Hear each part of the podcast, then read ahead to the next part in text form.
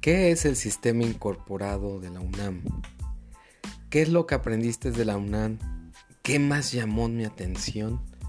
Pues que tiene la máxima casa de estudios un propósito primordial, estar al servicio del país y de la humanidad, formar parte de profesionales útiles a la sociedad, organizar y realizar investigaciones, principalmente acerca de las condiciones y problemas nacionales, y extender con la mayor amplitud posible los beneficios de la cultura. ¿Qué sabía sobre el sistema incorporado de la UNAM? El sistema incorporado de la UNAM se trata de la autorización que brinda la Universidad Nacional Autónoma de México a instituciones educativas particulares para que puedan ofrecer y preparar a sus alumnos con los mismos planes y programas de estudios que se ofertan en la UNAM. ¿Qué descubriste sobre el sistema incorporado de la UNAM? El sistema de bachillerato de la UNAM, ya que está integrado por dos sistemas, la Escuela Nacional Preparatoria y el Colegio de Ciencias y Humanidades. ¿Por qué se considera importante que todos los profesores y profesoras del sistema incorporado conozcan esta información?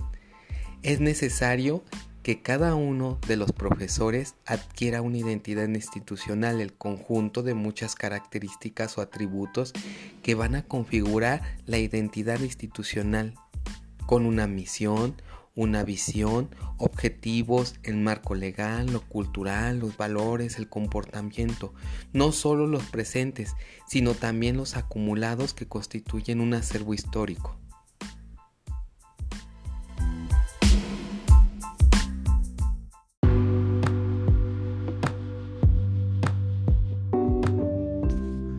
Buenos días a todos. Pues en este segundo capítulo de los objetivos de aprendizaje y la taxonomía de Bloom, vamos a empezar a entender cómo se redacta un objetivo de aprendizaje.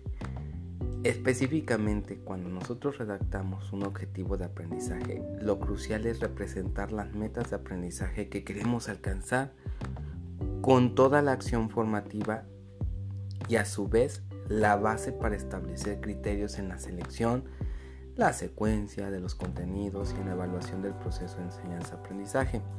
Esos objetivos se convierten en una pieza clave de todo diseño, porque en ellos vamos a expresar una meta, mediante ellos se van a alcanzar la capacitación profesional y va a conformar una serie de competencias. Se va a referir a los alumnos y que serán capaces de hacer una vez adquiridas todas esas competencias necesarias. A su vez, nosotros tenemos que entender, ¿no? El por qué es importante también conocer la estructura de un objetivo de aprendizaje. Si estos ya van dados dentro de nuestro programa de estudio.